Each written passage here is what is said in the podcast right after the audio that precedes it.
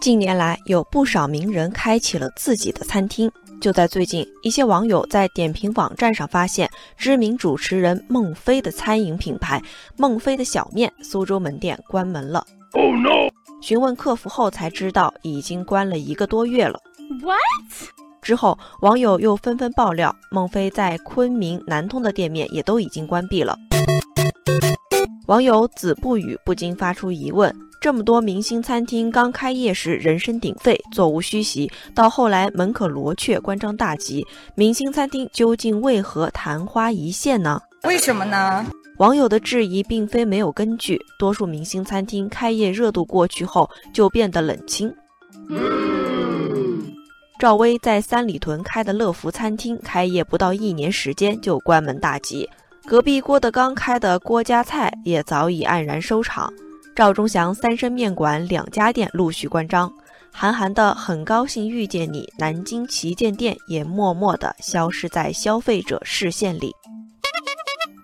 网友疏影横斜水清浅说：“明星开店也有很多开得很好的，一些明星餐厅关门主要是因为又贵又难吃。”网友司寇玄堂也说：“不盲目追求快餐式明星效应。”菜式花样抓住消费者的胃才是正解。开店重要的是回头客和食物的味道好。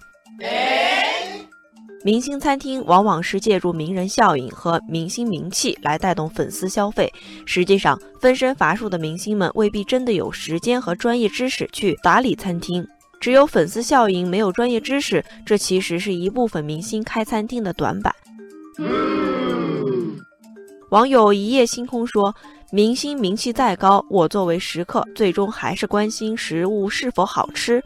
就算一开始是冲着明星名气去尝鲜，但如果味道不好，我也不会再去光顾了。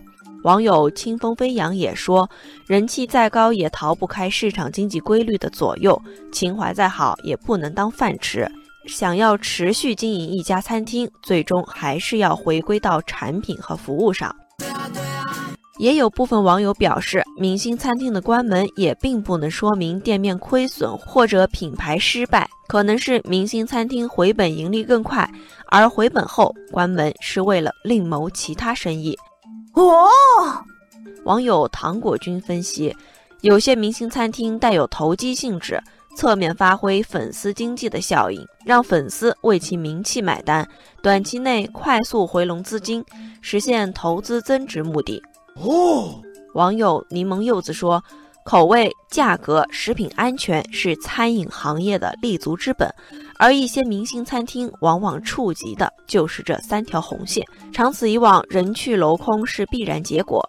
那些只靠名气赚钱、缺乏开店诚意的明星，名气难免也会受到损伤。”